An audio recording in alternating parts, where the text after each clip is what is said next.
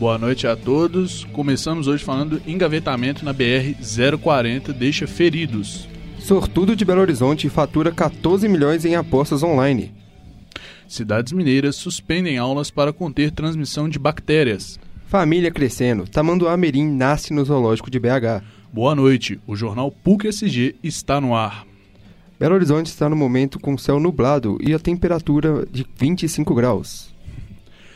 Em Minas, subiu para 5 o número de escolas que suspenderam as aulas com o objetivo de conter a transmissão de bactérias Streptococcus. Detalhes com o repórter Vitor Cordeiro. Boa noite, Vitor.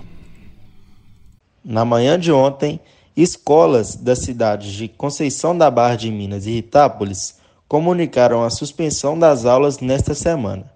O objetivo da suspensão é conter a transmissão da bactéria Streptococcus, após a morte de três crianças na cidade de São João del Rei, município vizinho. A morte das crianças de 3, 10 e 11 anos ainda estão sendo investigadas para saber se foram causadas pela bactéria ou não. Em Conceição da Barra de Minas, as aulas foram canceladas hoje e amanhã. Já em Ritápolis, as escolas estarão fechadas apenas amanhã, para desinfecção dos cômodos, móveis e objetos. Outras três cidades já tinham anunciado a paralisação das aulas. São elas são João del Rei, Tiradentes e Santa Cruz de Minas.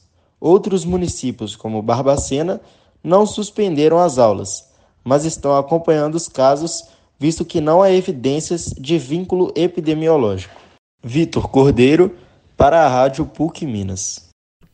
O trânsito no momento está intenso na Avenida Amazonas, altura da Avenida Silva Lobo.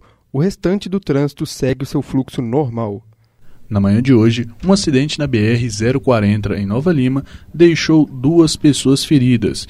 Informações com Marco Túlio Amaral. Boa noite, Marco Túlio.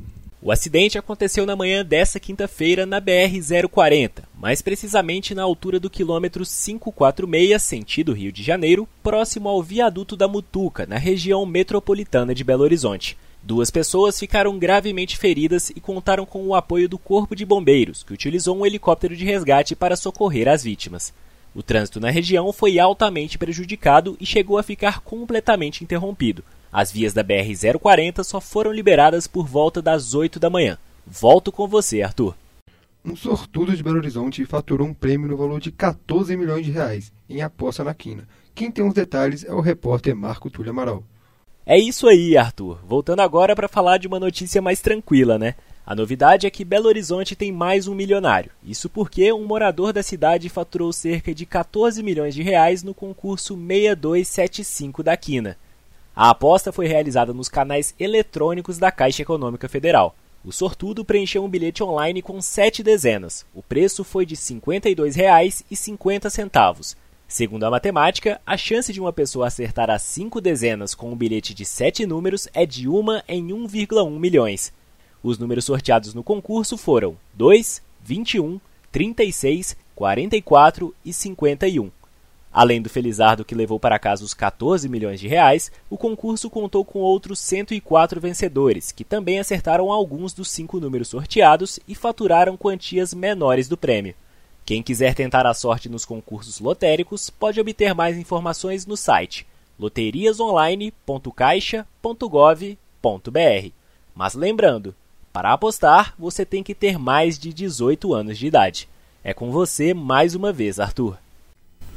E é isso aí, Marco Túlio. Nós vamos agora para um rápido intervalo e voltamos em instantes.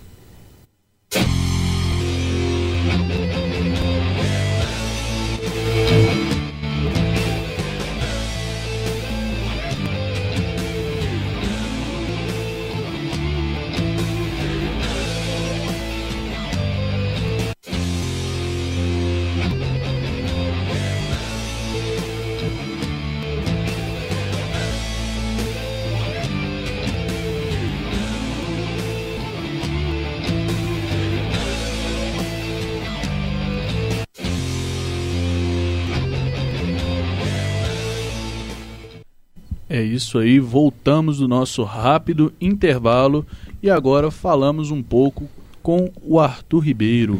A Prefeitura de BH divulgou o nascimento de mais um animal no zoológico da cidade. Um tamanduá mirim é o mais novo morador do local. Não é isso, Arthur Nunes? Isso mesmo, Arthur Ribeiro. A Prefeitura de Belo Horizonte informou nesta quarta-feira que nasceu, no zoológico da cidade, um filho de tamanduá mirim. A, a, espécie, embora não seja considerada ameaçada de extinção, está com a população em queda na, na natureza. Atualmente, o espaço conta com apenas cinco animais dessa espécie. Segundo a chefe da seção de mamíferos do zoológico, a bióloga Valéria Pereira, os zoológicos desempenham um importante papel na reabilitação, reintrodução, bem como na manutenção sob seus cuidados de animais resgatados pelos órgãos de fiscalização. Neste sentido, a chegada de novos animais ou o nascimento sob cuidados humanos representam uma chance a mais para a conservação na própria natureza, explica ela. Ainda informou que, para a conservação da espécie, são necessárias medidas que visem a proteção dos habitats com ênfase na criação de unidades de conservação ou implantação das já existentes. Os tamanduás dessa espécie costumam medir entre 0,55 a 0,63 metros de comprimento, com a cauda de 0,40 a 0,67 metros. Pode pesar até 7 quilos. Possui uma faixa de pelos pretos que se estende ao longo do dorso e ventre do animal, dando a ideia de que está vestindo um colete, o que explica o nome popular tamanduá de colete.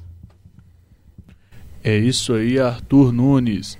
E temos a informação de que o Instituto Nacional de Meteorologia alerta risco de chuva forte em 750 cidades mineiras, entre elas a capital Belo Horizonte.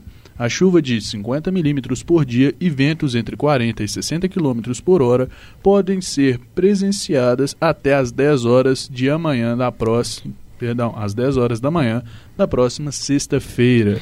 E falando sobre chuva, as obras para conter os enchimentos da esta... as enchentes, perdão, da estação Vilarinho em BH vão atrasar. Arthur Nunes traz os detalhes. O arquivamento do projeto de lei em que a Prefeitura de Belo, de Belo Horizonte pleiteava aval dos vereadores da cidade para obter um empréstimo, um empréstimo de cerca de 800 milhões de reais adia os planos do Executivo Municipal para iniciar as obras no vetor norte da capital.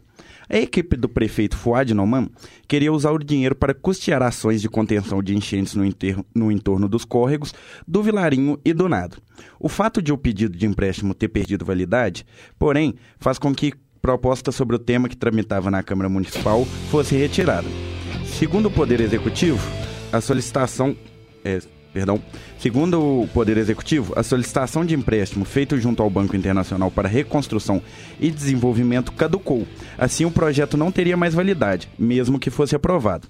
Em março, a Câmara aprovou em primeiro turno o pedido de empréstimo. Desde maio, o texto estava pronto para votação final em segundo turno.